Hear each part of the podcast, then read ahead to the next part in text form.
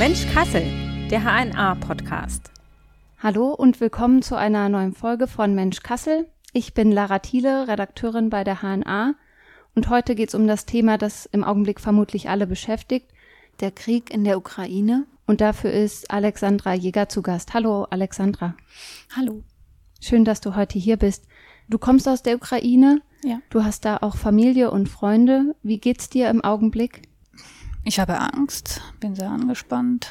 Manchmal fällt es mir auch schwer, mich zu konzentrieren. Ähm, bin ständig am Lesen von den Nachrichten und abwarten, was kommt. Also du hast da noch Familie in der Ukraine. Wer von deiner Familie ist alles noch da? Meine Schwester und ihre zwei Kinder. Und wie, wie hältst du Kontakt zu ihnen? Ist das im Augenblick möglich? Ähm, ja, wir schreiben uns Nachrichten über einen Messenger und wir schreiben uns sehr selten, weil es immer wieder Probleme gibt und weil sie immer Akku sparen müssen. Ähm, ja, es kommen auch nur ganz kurze im Sinne, wir sind okay und okay wird auch meistens ein Gänsefüßchen gesetzt, weil okay ist da überhaupt nichts mehr. Ähm, ja. Also eine echt schwierige Situation. Sind Sie denn in Sicherheit? Also geht es Ihnen gut? Hast du da Informationen? Also sie sind seit Donnerstag einfach im Keller von einem neun Stockwerkehaus, da wo wir eigentlich immer glücklich gelebt haben. Ähm, sie trauen sich nur manchmal nach oben zu gehen, um Wasser zu holen oder ähm, Essen, um die Katze zu füttern, die jetzt da alleine ist. Und damit die Kinder vielleicht auch etwas Neues mitnehmen, worauf sie malen können oder ein Buch, wenn sie dann überhaupt noch Batterie haben, um im Keller lesen zu können. Aber es ist immer mit einer Gefahr verbunden, Ja. nach oben zu gehen Genau. und etwas zu holen. Ja, ja, meistens wird es auch in die Mitte des Hauses gezielt oder auf die oberen Stockwerke. Ja, ähm, von neun Stockwerken sind wir im vierten. Das bedeutet mit die größte Gefahr eigentlich. Und ähm, gestern habe ich die Nachricht bekommen, dass ähm, ja quasi eine Bombe, eine Rakete geflogen ist, fast direkt in den Keller, wo alle gesessen haben und wurde nur dadurch gestoppt, dass sie einfach in Metallpfosten vom Kinderspielgerät auf dem Spielplatz vor dem Haus gelandet ist. Okay. Sonst wäre sie direkt da reingeflogen. Mhm. Das ist äh, wo genau, in welcher Stadt? Kharkov. Okay, die Das- zweitgrößte Stadt in der Ukraine. Direkt an der russischen Grenze, ja. Ja. Okay. 30 Minuten, dann ist man in Russland eigentlich. Also ziemlich nah zur Bedrohung auch. Dann. ja, und dadurch. ja, mein, mein Wohnteil quasi, da wo wir wohnen, ähm, ist ja auch in der Stadt am östlichsten Schlafbezirk eigentlich, weil es da so leise war früher. Mhm. Das heißt, in dem Haus, wo deine Schwester jetzt ist mit ihren Kindern, da hast du auch früher selbst gewohnt. Ja, Und sie leben da noch oder beziehungsweise im Augenblick verstecken sich dort im Keller. genau. Und sind sie dort alleine? Sind da noch andere Bewohner? Ja, ja, alle, die im Haus sind. Also teilweise sind einige in andere Bunker gelaufen, unter einem Kindergarten beispielsweise, wobei der Kindergarten auch Raketen abgekriegt hat. Ja, aber meistens sind die Menschen einfach da, die im Haus wohnen. Und dann bildet sich da so ein bisschen so eine Gemeinschaft von Genau. Ja, denen, die versuchen, den Ja. Angriffen zu entgehen. ja sie helfen auch einander mit dem Essen, mit Wasser, weil es ja mit Trinkwasser jetzt auch sehr schwer geworden ist. Einfach schwierig, die Versorgungslage, also die Leitungen sind teilweise gekappt oder wie muss man sich das Ja. vorstellen? Genau. Ja, Leitungswasser ist ja auch nicht ähm, das Wasser zum Trinken in der Ukraine, muss ich auch sagen. Ja, man kauft immer Wasser im Supermarkt und momentan ist es mit dem Kaufen sehr gefährlich. Mhm. Aber raus zum Einkaufen geht deine Schwester noch? Einmal haben sie sich getraut, weswegen nicht das mit dem Spielplatz und der Rakete war es, ja. Sie sind ähm, im Morgengrauen rausgegangen, weil sie einfach gar kein Wasser mehr hatten. Sie und der Sohn, zwölf Jahre alt, und haben Wasser besorgt und was zu essen. Okay. Und waren dann froh, als sie wieder in Sicherheit innen waren wahrscheinlich. Ja, ja. 20 Minuten später habe ich in den Nachrichten gelesen, wieder Sirenen und Alarm. Ja, und Name vom Bezirk wird bombardiert. Wie, ähm, also du hast gesagt, du hältst Kontakt über, über Messenger-Dienste und so, aber auch über Nachrichten, die du liest. Äh, Ja, ja, es gibt sozusagen auch Messenger-Dienst ähm, von der Stadt und da werden Fotos, Videos hochgeladen. Da warnen die Menschen einander, in welchem äh, Stadtteil beispielsweise ein Flugzeug gesichtet wurde, so dass die anderen sofort schon runterlaufen können, ja, sich verstecken. Also die Solidarität ist schon auch Auf jeden Groß. Fall, ja, ja. Alle warnen einander. das ist wahrscheinlich für dich auch eine total schwierige Situation, wenn du jetzt hier sitzt und weißt, du kannst irgendwie gar nicht richtig da helfen, oder? Genau, ja, das finde ich eigentlich am schwierigsten. Mhm. Das heißt, außer Kontakt halten geht eigentlich nicht viel im Augenblick. Nein. Und wie, wie ist es mit Freunden oder hast du noch andere Bekannte in der Stadt oder in der Ukraine allgemein? Ja, ja, ich bin da aufgewachsen und ähm, habe da studiert und erst nach dem Studium bin ich nach Deutschland. Meine ganze Sippe ist da und ich schreibe mit allen, die ich erreichen kann, Frage und ähm, ja, ich habe heute tatsächlich zwei tolle Nachrichten bekommen. Mein bester Freund konnte entkommen, ist jetzt in äh, Rumänien und meine beste Schulfreundin hat heute Lviv erreicht. Die Stadt wird in Deutschland Lemberg genannt. Also sie ist jetzt an der polnischen Grenze und hat gerade geschrieben, als ich ankam, dass sie eine Unterkunft gefunden hat. Also sie konnte sich, sie ist geflohen aus der Ukraine. Ja, ähm, die Menschen wurden um vier Uhr nachts attackiert und ähm, dachten zuerst, das war eine Explosion einer Gasleitung oder sonst wie. Ähm, und sie hat mir geschrieben, sie ist um 6 Uhr morgens am 24. mit dem Auto mit ihrer Tochter. Sie hat sie eingepackt und sie sind ohne alles einfach weg. Ihre Eltern konnten leider gar nicht mehr.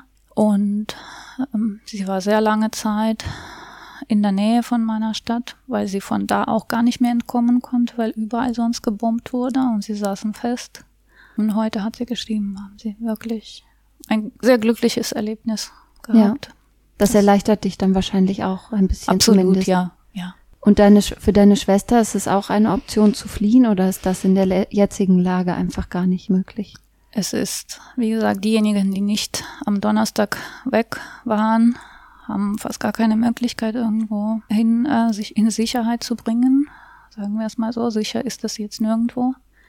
Vor allem ähm, von Kharkov nach äh, Lviv, also nach Lemberg, an die polnische Grenze oder an die rumänische Grenze, braucht man bei gutem Verkehr ohne Krieg ähm, über zwölf Stunden, über 13 Stunden. Und jetzt muss man Umwege fahren. Und ähm, ich weiß noch, aus Kiew haben einige auch 30 Stunden gebraucht, die entkommen mhm. sind, weil man einfach äh, keine normalen Wege nehmen kann, weil überall gebombt wird. Also wäre die Flucht für deine Schwester und ihre Kinder zu gefährlich, oder? Ja, ja, okay. Wie gesagt, man kann auch, ähm, ja, man hat Angst, nach draußen zu gehen, weil es jeden Moment sein kann, dass jemand neben dir in Stücke gerissen wird oder mhm. du selbst. Deine Nichte hatte ja sogar auch kürzlich noch Geburtstag. Hat ja. es dann da im Keller gefeiert, mehr oder weniger? Ähm, Nein, nach Feiern war es. Oder ja, hat dann da äh, ihn ja. da verbracht. Ja. Mhm. Hattest du dann an dem Tag Kontakt zu ihr? Ja. Konntest du ihr gratulieren also? Ja, ich habe ihr geschrieben. Später bekam ich sogar ein Foto ich muss ehrlich sagen, ich habe mich gefragt, wird das das letzte Foto sein? Ja. Mhm. Du bist ja hier in Kassel als äh, arbeitest du als Lehrerin? Ja. Die Schulkinder kriegen das ja sicherlich auch mit, dass es im Augenblick einfach eine schwierige Lage ist. Wie wie gehst du damit um? Stellen die Fragen? Kannst du da auch Antworten geben oder schirmst du das Thema dann von dir ab in der Schule? Ich glaube, das ist auch ganz unterschiedlich je nach Klasse, ja, meine Kollegen und Kolleginnen sagen, ja, bei mir in der Klasse wurde das ganz dolle thematisiert, Kinder stellen so viele Fragen, ja, bei mir in der Klasse hat beispielsweise niemand Fragen gestellt. Ich habe nur am Freitag gesagt, ähm, ja, dass ich an einem Tag fehle und dann haben die Kinder gefragt, wieso. Und dann habe ich gesagt, ja, mir ist nicht nach Feiern, Fasching feiern zumute, ich bleibe zu Hause an einem Tag. Ja, meine Kinder sind ja in einer Kinderblase und das ist auch gut so, finde ich. Es reicht schon, dass die anderen Kinder das alles miterleben. Ja, das stimmt. Das heißt, von dir aus hast du das jetzt auch nicht thematisiert im Unterricht. Heute hatte ich Ethikunterricht. Da haben wir ähm, immer eine Wie geht es mir Runde. Mhm. Dann habe ich auch gesagt, wie es mir tatsächlich geht und wieso. Aber ja, wir hatten heute mit meiner Klasse dann eine Schweigeminute, in der ganzen Schule eigentlich auch. Und ich habe den Kindern gesagt, warum wir eigentlich schweigen. Ja, aber ähm, morgen wird das thematisiert mit dem Schulleiter, weil ich möchte mich dem Gespräch entziehen. Das ist viel zu emotional für mich. Mhm. Also das heißt, du versuchst jetzt nicht irgendwie aktiv dann da das Gespräch zu suchen, sondern sagst, dann nimmst du dich ein Stück weit zurück. Ja, ich möchte nicht, dass meine Kinder mich weinen beobachten. Mhm. Ja, kann man auch total verstehen. Wenn du jetzt drüber sprichst, ähm, ist natürlich total schwer, aber trotzdem hast du dich dazu entschieden, irgendwie drüber zu berichten, wie es den Leuten geht und auch an die Öffentlichkeit, zu uns, an die Zeitung.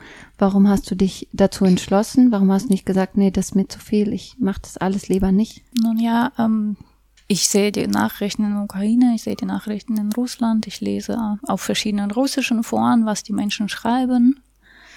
Töte sie oder einige schreiben, rette sie, weil es ja eine Rettungsaktion sein soll von Putin ja, dass ähm, seine Soldaten ein Gemetzel machen. Ja, und ähm, ich habe mich ähm, bei vielen russischen Internetseiten angemeldet, so ähnlich wie Facebook, ja. Ähm, und ich poste jetzt ganz viele Videos, ganz viele Fotos, schreibe meine Kommentare dazu. Sie bannen mich, sie löschen meine Videos. Ich kriege ganz viele hässliche Kommentare. Nichtsdestotrotz freut es mich auch, dass zumindest eine Person mir geschrieben hat, Jetzt habe ich die Augen geöffnet, da stimmt was nicht, es stinkt einfach. Ne? Das, was sie in den Nachrichten sieht und was sie dann auf meiner Internetseite gesehen hat. Aber das ist auch eine sehr große Ausnahme. Okay, das heißt, du versuchst ein Stück weit Aufklärung zu betreiben und den ja. Leuten in Russland zu sagen, ja.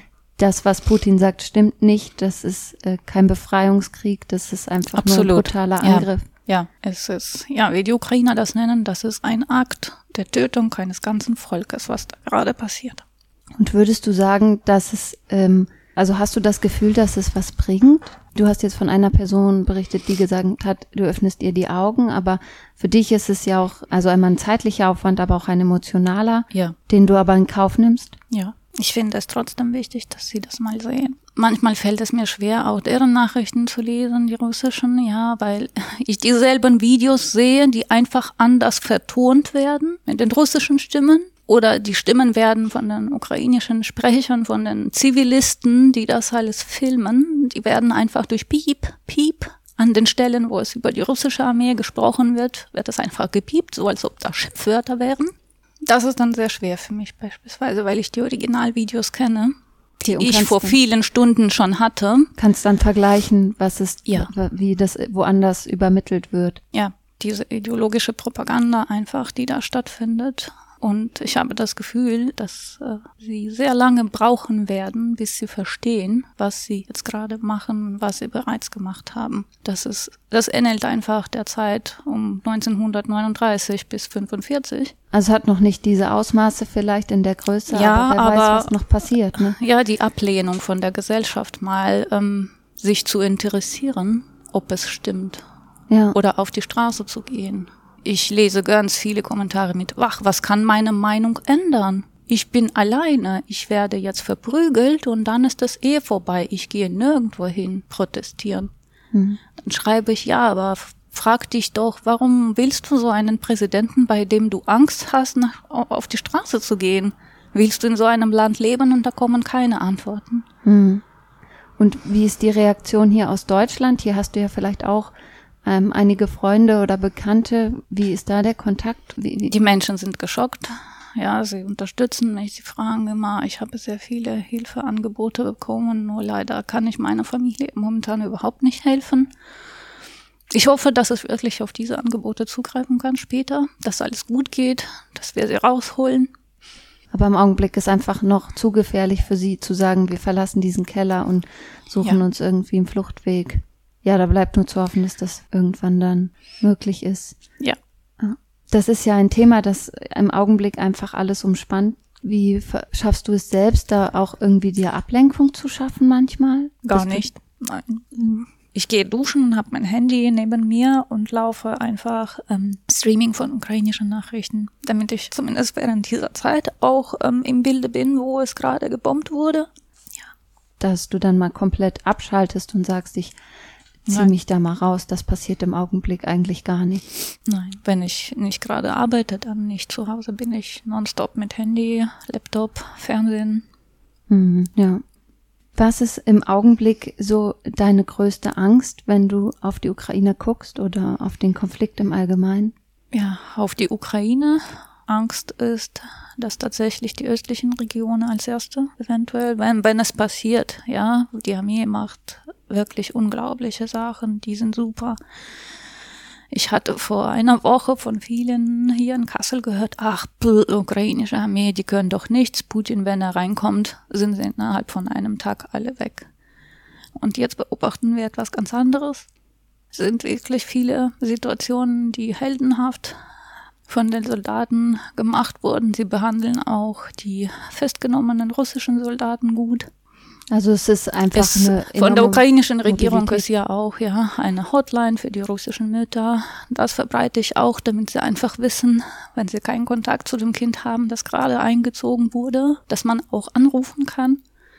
Da sehe ich die meisten Views bei diesen Fotos. Ja, die werden auch manchmal geteilt. Und im Allgemeinen auf diesen Konflikt, ähm, ja, keine Ahnung, ich versuche immer logisch zu denken, was passieren kann als nächstes, dass Russland eventuell selbst auch, ähm, keine Ahnung, eine Bombe auf Weißrussland schmeißt und sagt, das wären die Ukrainer. Dann haben wir echt ein Problem, wenn zwei Länder gleichzeitig von beiden Seiten beide Armeen schicken. Das ist, war ja auch bei vielen Leuten hier so, dass sie gedacht haben, wer weiß, wie lange die Ukraine standhält und jetzt sieht man diese enorme Mobilität, ja. viele Freiwillige. Ja. Das ist ja schon meine Studienfreundin von der Pädagogischen Uni in Harkov hat mir geschrieben, ja, weißt du, was ich jetzt mache? Molotow-Cocktails. Mhm. Ich gehe nirgendwo hin, hat sie mir geschrieben. Sie konnte 70 Kilometer wegfahren. Und ja, jetzt sitzen sie da und können nirgendwo hin mehr. Und sie hat gesagt, wir werden es auch gar nicht mehr versuchen. Besser werden wir uns hier verteidigen, soweit wir können. Ja. Bist du im Augenblick manchmal sehr traurig, dass du nicht bei deiner Familie sein kannst? Oder bist du auch überwiegend froh, dass du einfach hier in Sicherheit bist? Oder ist es irgendwie auch beides? Ich kann natürlich sagen, alle, die hier sind, haben großes Glück, ja. Und nichtsdestotrotz denke ich die ganze Zeit an meine Familie. Andererseits, was kann man da machen? Es ist überall dasselbe und mit jedem Tag, das ist auch das Schlimmste finde ich, man, man findet seit Donnerstag jeden Tag so die Abstufung. Auch gestern war es doch noch gut im Vergleich zu heute. Und man weiß nicht, was noch alles kommt. Ja, denn es ist wirklich mit jedem Tag schlimmer und schlimmer und schlimmer. Mhm.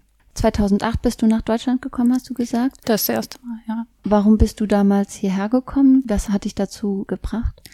Ähm, ich hatte an der Uni einen deutschen ähm, Dozenten gehabt, Matthias Zillig. Und er hat mir gesagt, ach, der ganzen Gruppe hat er gesagt, ihr könnt euch mal bewerben. Es gibt einen deutschen akademischen Austauschdienst. Es gab damals ein Stipendium, man konnte sich bewerben. Und ich habe tatsächlich das Stipendium bekommen und ähm, bin nach Marburg, habe da studiert und 2009 bin ich dann nach Deutschland umgezogen, nachdem ich mein Studium fertig gemacht habe. Also hast du einen Teil noch in der Ukraine beendet? Ja, genau. Ich war ja als Austauschstudentin und dann okay. nach dem ähm, nach der Zeit bin ich zurück, habe mein Diplom fertig gemacht und habe mir dann gedacht, oh, kann man machen, kann man wieder ein bisschen ja um die Welt reisen, gucken, was mhm. es so gibt. Ja und irgendwie bin ich dann von Marburg nach Kassel und bin hier geblieben. Ja. Mhm. Und im Großen und Ganzen bist du auch glücklich hier? Ja, wenn du jetzt so, es gibt ja auch viel Solidarität, also viele Menschen in Kassel und in der Region versuchen irgendwie zu helfen, wollen irgendwie Unterstützung leisten für die Menschen in der Ukraine. Gibt es irgendwie drei Dinge, wo du sagst, das würde ich mir jetzt irgendwie noch wünschen von den Menschen hier? Was sollten sie vielleicht noch tun? Was könnten sie noch machen? Wenn wir tatsächlich demnächst Menschen haben, die nach Deutschland flüchten, dass es ähm, schneller reagiert werden kann mit Wohnsituationen, ja, weil das ist ähm, eigentlich das Schlimmste in einem Land zu sein, ohne Wohnung. Man kann nichts verstehen. Man braucht sehr viel Unterstützung. Das kenne ich auch von einem Flüchtlingsheim. Ich habe da auch gearbeitet hier in Kassel. Ja, man muss einfach ganz schnell, glaube ich, die Wohnsituation ist mit am wichtigsten und alles andere kommt immer nach und nach. Okay, dass man dann erstmal so eine Aufnahme schafft, den Menschen hier irgendwie einen Raum gibt, wo sie unterkommen können. Ja, damit sie wissen, hier bin ich sicher. Mhm. Hier passiert mir nichts. Neben mir sind Menschen. Ich brauche keine Angst zu haben und einen, einen, einen Raum zu suchen, wo es keine Fenster gibt, weil mich eine Scheibe schneiden kann oder sonstiges. Einfach dieses Sicherheitsgefühl dann. Ja. Ja, Alexandra, vielen Dank, dass du heute hier warst, dass du uns ein bisschen berichtet hast wir wünschen dir und deiner Familie alles Gute und dass sich die Situation in der Ukraine verbessert. Das hoffen wir sehr und du ja wahrscheinlich am allermeisten von uns. Dankeschön. Und wenn ihr Feedback habt und uns schreiben wollt, dann meldet euch gern an digitalteam.hna.de und den Podcast findet ihr auf allen gängigen Plattformen. Bis bald. Tschüss.